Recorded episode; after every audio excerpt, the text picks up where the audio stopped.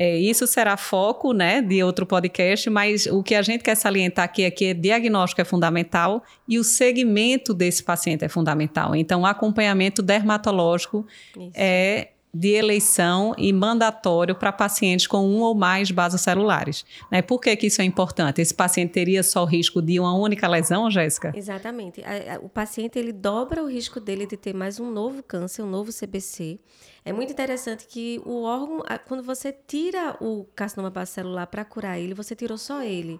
Mas a área, a pele toda daquela região foi uma área que foi irradiada, que recebeu ultravioleta.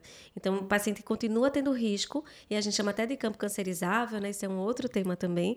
E o paciente continua tendo risco a ter novos cânceres de pele. Isso. Então, é um paciente que a gente vai otimizar mais fotoproteção, a gente vai é, otimizar muito proteção física também, uso de chapéu, procurar sempre a sombra, né? Isso. Protetor solar. Isso. Então a gente sabe que o base celular surgiu no área exposta ao sol, apesar da remoção e tratamento daquela lesão, toda uma área é, foi submetida à exposição ao sol e aquela área é uma área de risco. O base celular não se origina de outros precursores, ele surge como tal, mas de forma geral, os fatores de predisposição acabam sendo comuns do carcinoma espinocelular e basocelular. Então a gente vai vigiar esse paciente como um paciente de alto risco para um novo novo câncer de pele não melanoma, né? Exatamente. né?